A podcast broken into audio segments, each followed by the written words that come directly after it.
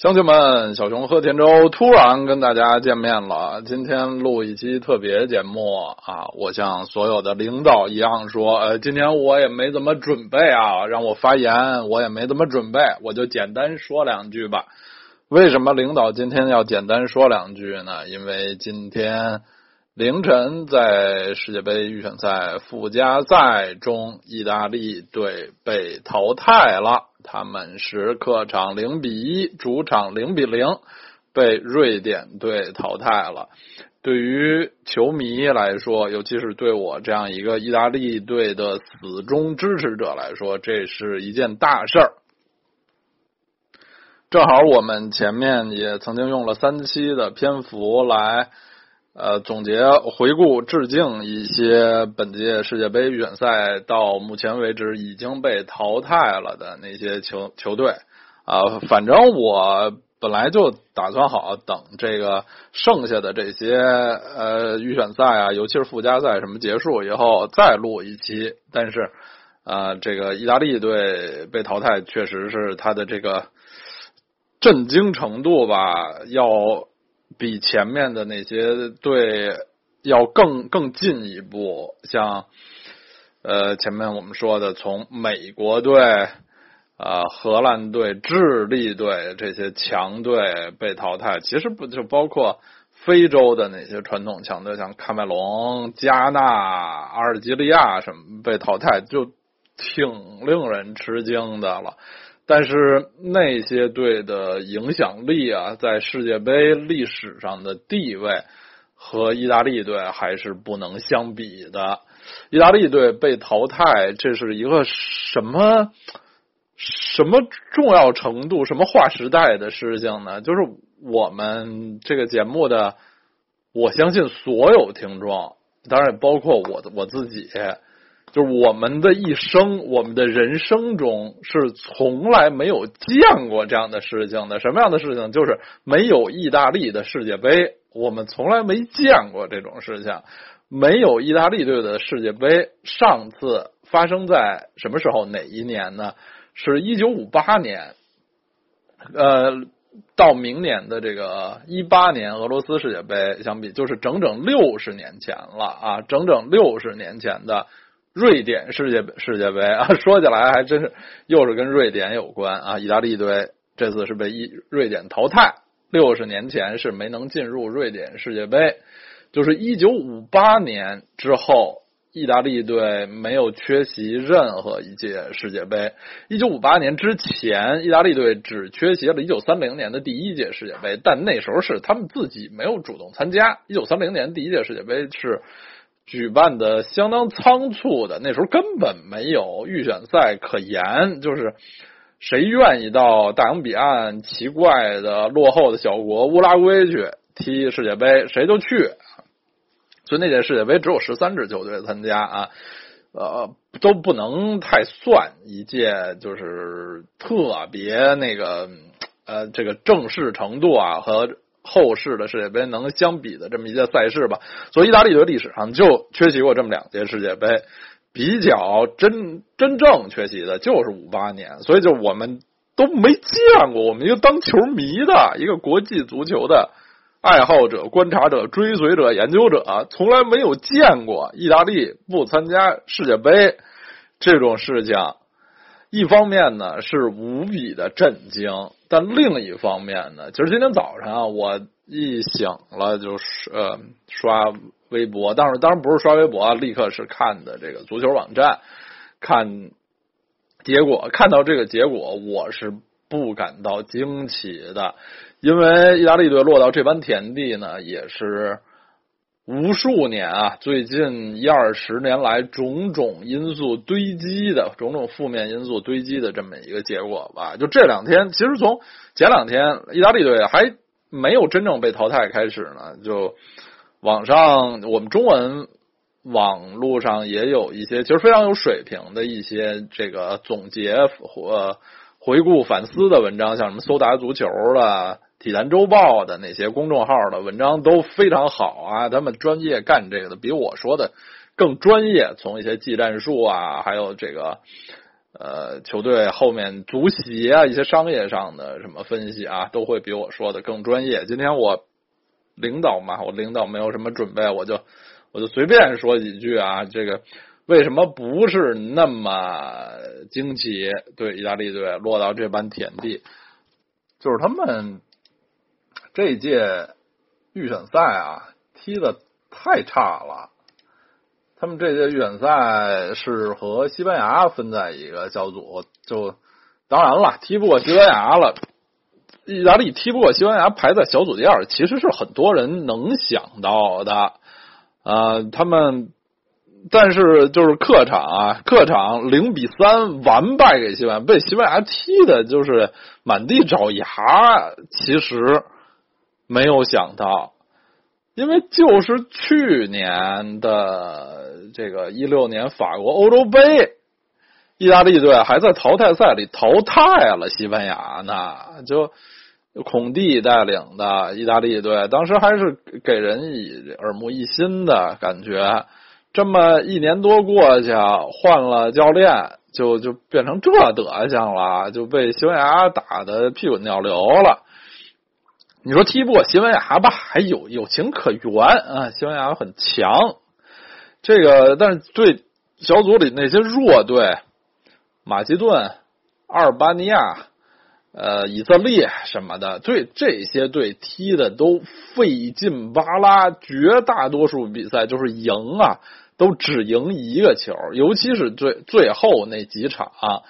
哎呀，那些一比零赢的那费劲，就是完全就是胡踢，最后靠对方的一个失误，灵光一闪。那么进一个球，哎呀，进攻之之混乱无序费劲。当然，这个直接的罪人啊，最大的罪人当然是这位老教练文图拉。当时去年欧洲杯之前，孔蒂就说他欧洲杯之后要这个撤了。要去那个执教俱乐部，这也没什么特别惊人的消息，因为孔蒂这么一个还呃四十多岁、年富力强的这个世界一流的大牌教练，呃，意大利国家队能当时把他这个找来是走了狗屎运了，他走啊也拦不住。但是之后呢，找来了这个老帅文图拉，我是特别惊奇的，因为在。最近几十年的无数任意大利国家队的主帅来说，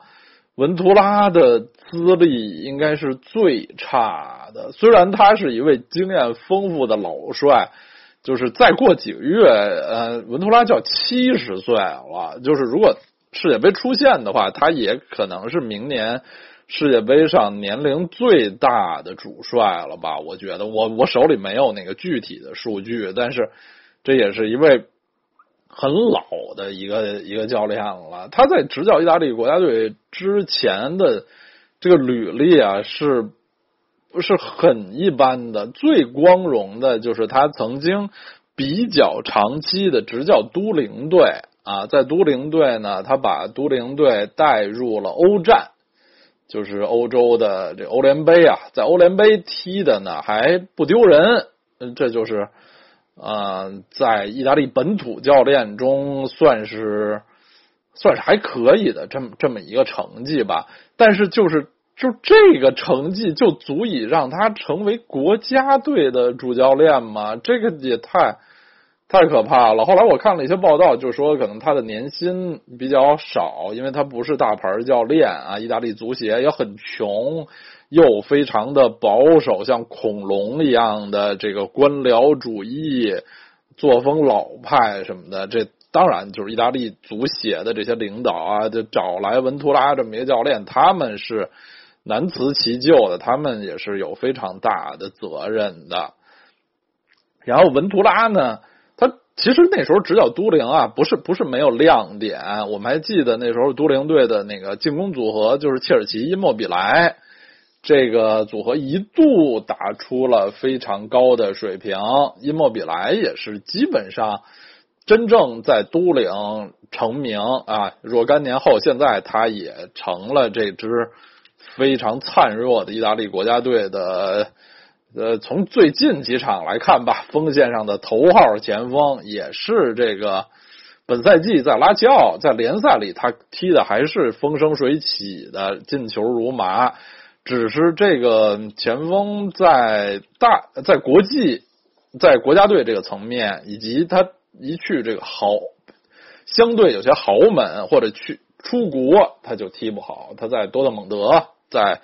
西甲塞维利亚都不行，就只有在意甲赛场还行啊。说回文图拉，就是他在都灵队之外，就就是在意大利各个球队，其实主要还是那个低级低级别球队以及丙级漂泊多年。这个另外就稍微光荣一点的，就是他执教巴黎队的期间，曾经发掘了博努奇，就是。现在也是 AC 米兰和意大利国家队的这位老后卫吧啊，当然在呃后卫线非常苍老的意大利国家队，博努奇还远不是最老的啊，这就是文图拉的那个一些执教生涯以前的一些亮点了。呃，我们不是说就是像他这种那个。年龄大怎么就不能执教国家队或者什么？就完全没有这个年龄方面的歧视。当然，主要是看能。力，看他和这支球队合适不合适。这名气还是其次的啊。举个例子，就像呃，本赛季意甲踢到现在，其实最惊喜、表现最好的球队是那不勒斯。那不勒斯之前无数场连胜，最近两个赛季他们的本土教练叫莫里奇奥·萨里。是这么一老头儿，萨文图拉是是得有五十岁吧，才开始打上意甲，在意甲执教的。这萨里还不如文图拉文图拉呢。萨里之前二三十岁的时候是一个银行职员，四十岁以后才真正决定。吃足球这碗饭，当一个全职教练。他开始执教意甲的时候，已经五十大几，五十多岁了啊！执教那时候是恩波利很成功，后来那不勒斯把他请来，一开始也有很多的争议什么的。但是这两年发现这老头其实非常有水平。你说就啊，现在已经奔六十奔六十了，这个萨里，但是在这个教练意大意甲教练方面。基本上还算是一新人呢，所以我们也不是说因为年龄或者这个资历什么的就看不上这个文图拉老爷子，实在是他执教意大利队以后，你说这个之前这预选赛那么多场，哪一场说踢的算算有点脸的？对西班牙主场平，客场大败，然后对那些弱队。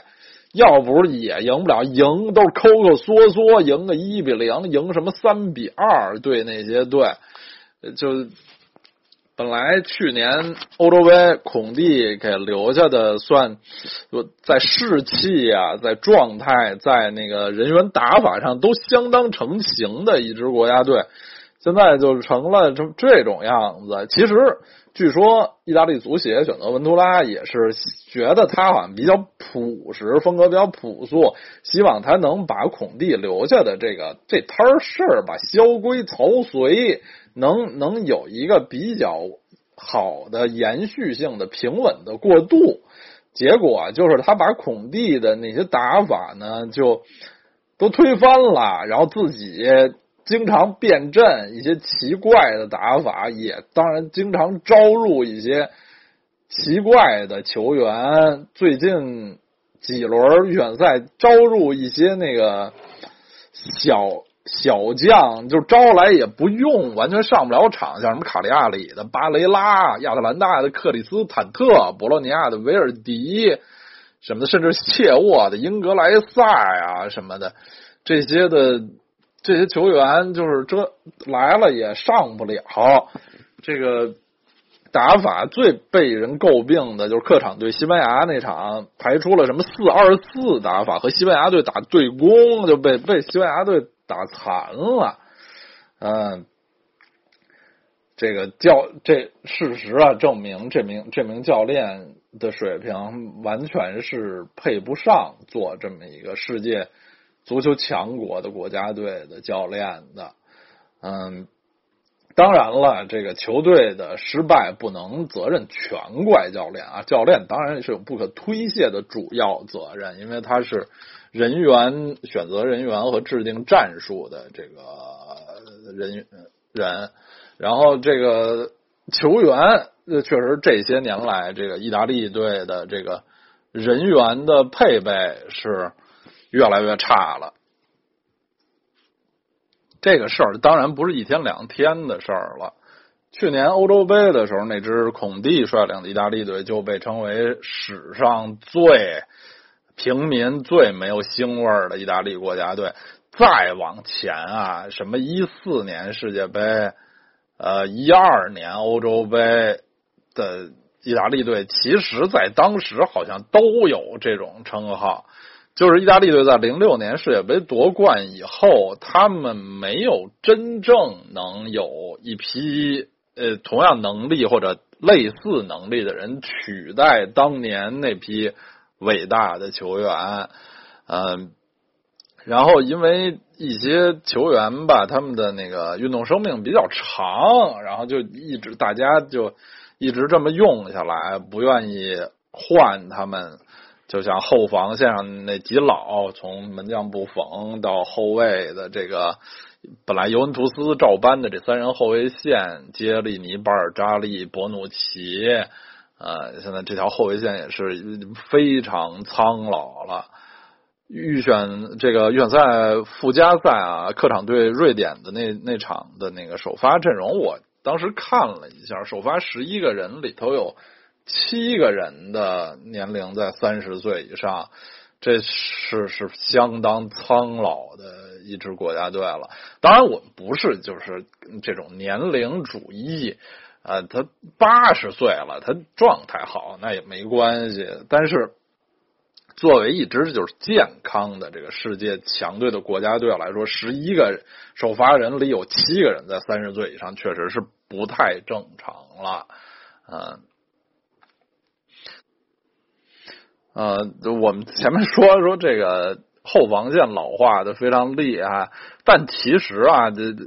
尤其是在这两场这个对瑞典的附加赛来说，这个和后卫线相比，中前场的问题更大啊，主要是进攻的问题，进攻乏力而且混乱，也前锋线上也没有能一锤定音的。呃，人员这中场，这个巴黎圣日耳曼的维拉蒂吧，这个小个儿说了多少年什么新皮尔洛，皮尔洛接班人，因为这人在岁数特别小的时候就去巴黎圣日耳曼了，他没有没在意甲踢过吧？我觉得他就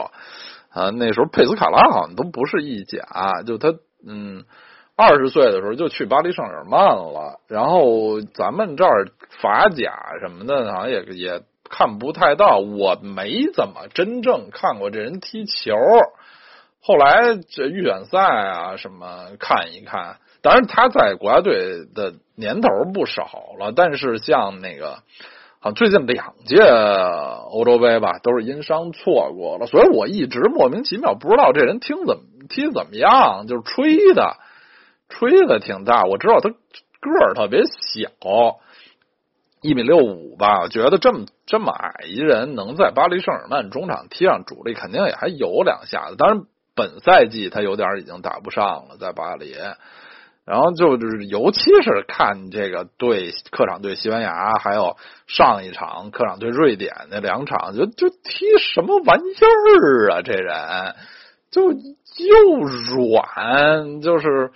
因为他个儿太小吧，他的这个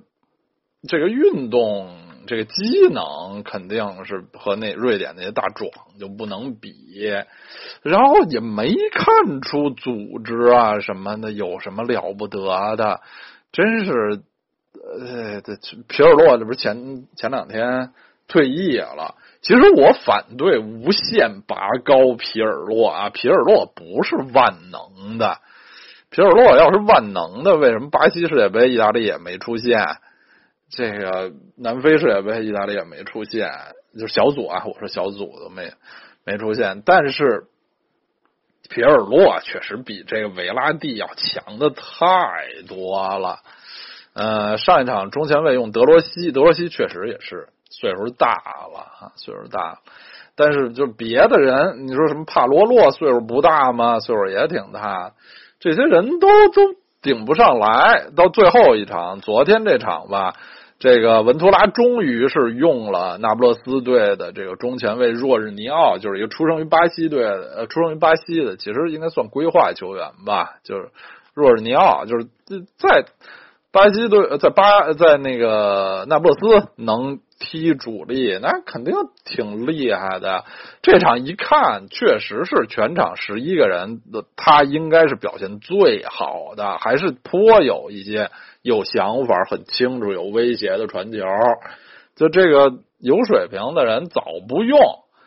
呃，其他的人这场什么那个弗洛伦齐，弗洛伦齐这场我觉得踢的也还行，坎德雷瓦什么的一直是非常努力的，就但是能力都有限，没有改变比赛的能力啊。再说到这个攻击线啊，就。更可怕了！就我看了一个文章，就是说那个呃，因为也是纪念布冯嘛，布冯的国家队首秀是这二十年前法国世界杯，九八年世界杯那时候，那也是上上一次意大利队在世界杯预选赛需要打附加赛，就是对俄罗斯。哎，哎呦，这次是俄罗斯世界杯，这些事儿还都挺寸，就是。布冯等于是在俄罗斯踢了俄罗斯国家队出道，这次想去俄罗斯踢世界杯没成啊，最后这个最后一下没成，嗯，本来他可以这个叫做连续六次参加世界杯的，创一个记录，这下也不成了。就说啊，意大利队获得一九九八年世界杯出线权，最后带去法国的五个前锋是什么人啊？这五个前锋是维埃里、皮耶罗、巴乔，当然罗伯托巴乔了，英扎吉和基耶萨。你说这五个人是什么水平？咱不，而且说不光说这五个人什么水平，就是说还。除了这这五人，当时意大利国内还有什么前锋？就是都没能入选世界杯意大利队阵容的前锋，当时也没退役的啊前锋有曼奇尼啊，当然当时比较老了，但是也没退役，在意甲状态好着呢。佐拉啊，西格诺里这些，当然岁数都。大了一点，但是当时我记得状态都挺好的。小将托蒂那时候托蒂已经成名了，白头翁拉瓦内利啊，现在米兰的这个主帅小飞机蒙特拉，还有就是卡西拉吉，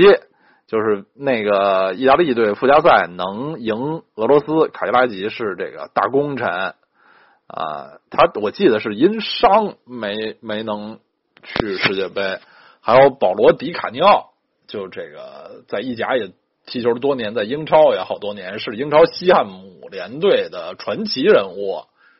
就这些人都没能入选意大利国家队，而且保罗·迪卡尼奥从来就没入选过意大利国家队。这二十年过后，这个意大利队在这种生死关头的比赛派上的双前锋是因莫比莱，就我们前面说的，在意甲还。还有两下子，但是一到从来没有在这个国家队舞台上证明自己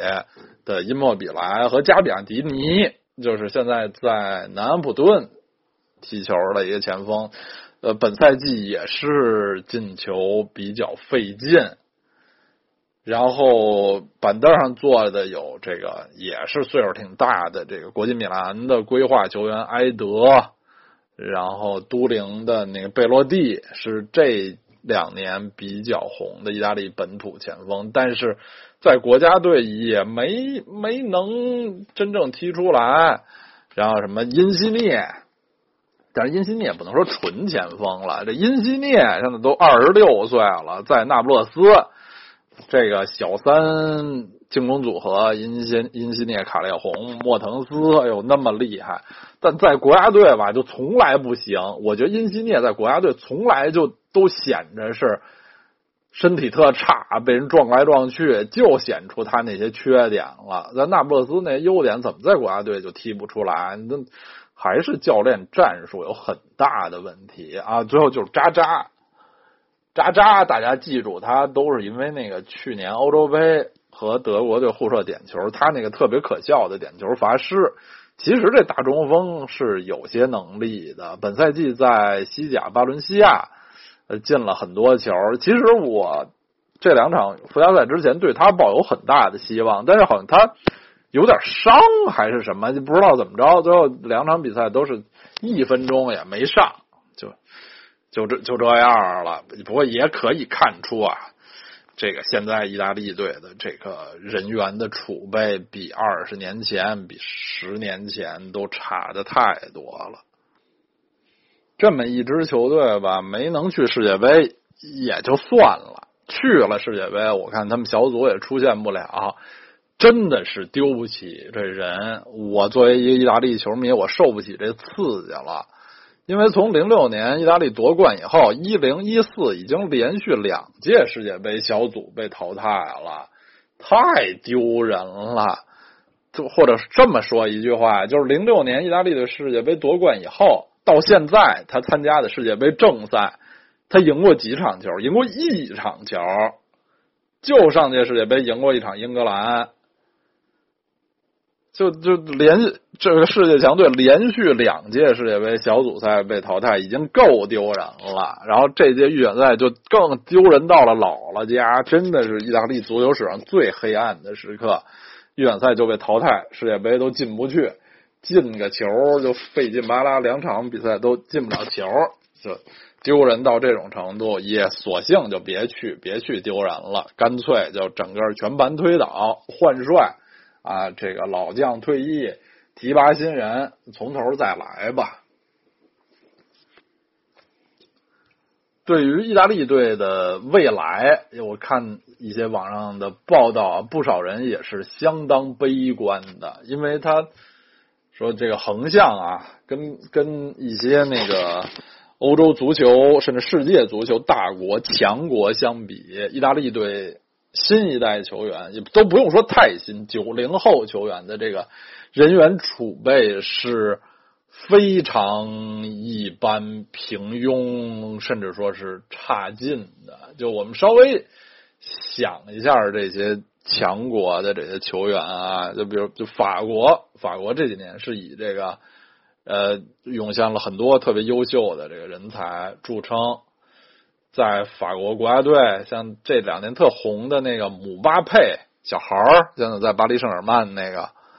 姆巴佩是九八年十二月出生的，然后曼联已经成名不少年的这个马夏尔，马夏尔是九五年十二月出生的，本赛季从多特蒙德转到巴塞罗那，最近是有伤的这个这个奥斯曼登贝莱是九七年五月出生的。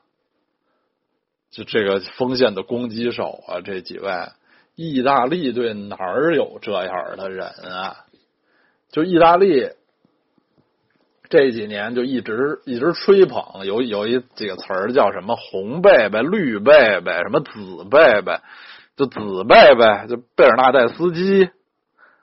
一直在佛罗伦萨，本赛季转到尤文图斯，哎，叫了多少年超级新人小将贝尔纳代斯基。贝尔纳代斯基本赛季到了尤文图斯，完全是一个龙套球员，就是彻底的替补。呃，上场当然还是有有一些次数，能有一些上场的量，但是基本上全是替补。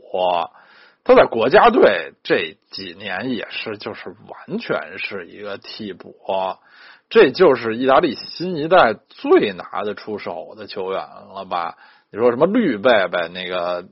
萨索洛的贝拉尔迪，这个进不了国家队。现在萨索洛状态也特别差啊。红贝贝就是这个贝洛蒂了，在国家队也也不行。就贝尔纳代斯基是九四年二月的，其实明年世界杯也就二十四岁了。不是什么小将了，不是什么孩子了。德罗西在他这岁数就世界冠军了。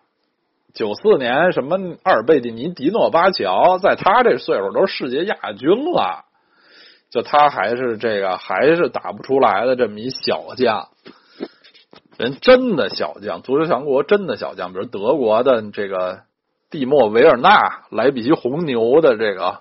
快速前锋，是九六年三月的，现在在国家队已经有一席之地，而且颇有一些进球了，是德甲最厉害的本土前锋。嗯，他说什么？巴西？巴西队的说，巴西的小将，巴西的新九号加布里埃尔·热苏斯是九七年四月的。意大利在这个年龄段哪儿有，就哪有人啊？别说国家队主力，别说能进球的国家队主力前锋了。好，大家一一向讽刺很多年在国家在那个世界大赛老掉链子的英格兰，其实这几年后备人才做的。非常好，今年英格兰各级的这个青年少年国家队得了好几个世界杯，就不算他们，就现在现役的英格兰国家队，咱就说这个攻击线吧，像曼联的拉什福德是九七年十月的，这个曼城的斯特林，这在国家队都打，我就打了不少年的球员了吧？是九四年八月的，也比贝尔纳纳代斯基小。这个托纳姆热刺德里阿里，九六年四月的。其实啊，就是说这个热刺和现在英格兰国家队的这个最主要的九号正印前锋哈里凯恩，已经成名这么长时间，进这么多球了。其实也不过是九三年七月的，比贝尔纳代斯基大半岁，但是这个能力就强的不是一点半点了。这个意大利队在。后备力量，尤其是你看看，就是现在这支国家队，就是说他们从头再来，那五年以后，二二年下届世界杯能冲击下届世界杯，就这一届意大利国家队还能踢到下届世界杯，看着有什么人呢？就看不出有谁，就强行说像什么这些贝洛蒂。因莫比莱、加比亚迪尼、扎扎、维拉蒂、呃，贝尔纳代斯基、埃尔绍拉维、呃，因西涅什么这些人，你说这些人也不是特别小，到下届世界杯，这些人也都是三十上下了。就在这五年的时间里，他们能有什么质变？我看也够呛。当然了，这个。在国家队之外，意大利队还有一批那个青年的队员，就因为今年正好有一个欧青赛，所以可以从那那支这个青年队里有他们一些未来会进国家队的人。就像那个，为什么瑞典队现在还是挺强的？因为瑞典队是一五年欧青赛的冠军，就这两场比赛给意大利队。制造了挺多麻烦的，他们后后防的两个主力，一个是曼联的那个林德洛夫，当然在曼联踢的不行，但是在国家队还是挺厉害的。意大利队拿他没辙，还有边卫那个奥古斯丁森、布莱梅的，这都是一五年那支欧洲冠军，呃，瑞典青年队的主力。呃，意大利队在这个年龄段，就是九二到九五年龄段就没有什么。在国家队真能这个呃顶大梁的人物，今年欧青赛这支意大利队吧，除了贝尔纳德斯基啊，呃，像后防线上也还有一些像这个呃，最近是有伤，上赛季在亚特兰大，本赛季来到米兰的那个小孔蒂安德利亚孔蒂，然后亚特兰大的那个中卫卡尔达拉。呃，尤文的中卫鲁加尼，本赛季在尤文基本上打上主力了。年轻的中卫鲁加尼，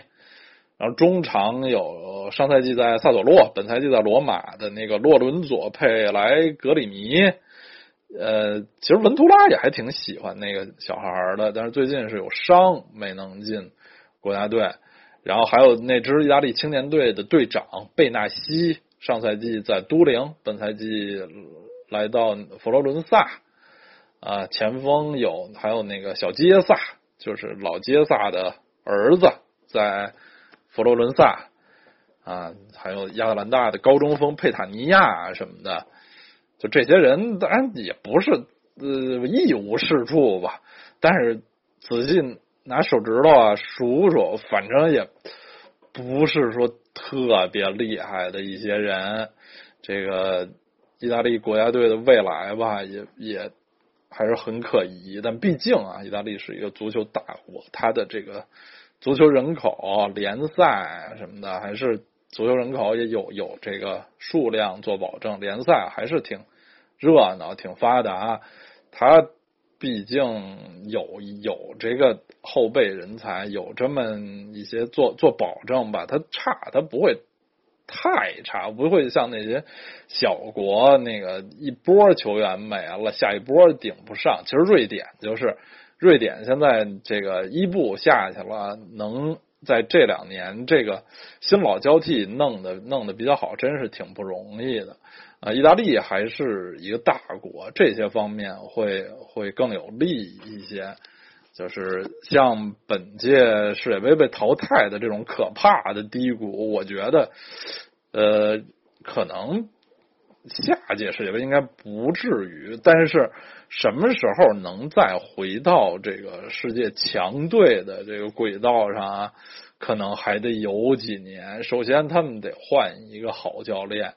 这个教练和教练真是太不一样了。去年欧洲杯，孔蒂。带的也就是这些人，当然那时候那个锋线上有大中锋佩莱，呃，山东鲁鲁能的佩莱，这次预选赛没踢了几场，和文图拉，因为他们俩有个人恩怨，文图拉就把他就是剔除在国家队之外。当然，佩莱现在年龄大了，上个赛季在鲁能的状态也一般，进球也不太多，但其实也还是个挺有用的人，我觉得。他恐怕如果真去了，他能比贝罗蒂有用。他这大高个站桩中锋啊，现在这个教练也不成，人员也比较惨，最后就到了这般田地，也没有什么太令人惊奇的地方。那只有就是而今迈步从头越，一切推推倒，从头再来吧。最后想说的就是，各位意大利球迷也不必过于悲痛啊！今天看到很多人说什么我的世界杯已经结束了，没有意大利我就不看世界杯什么，其实大可不必。这支意大利队这么臭，去了世界杯也是丢人现眼。世界杯非常好看啊，没了意大利也得看。嗯，作为一位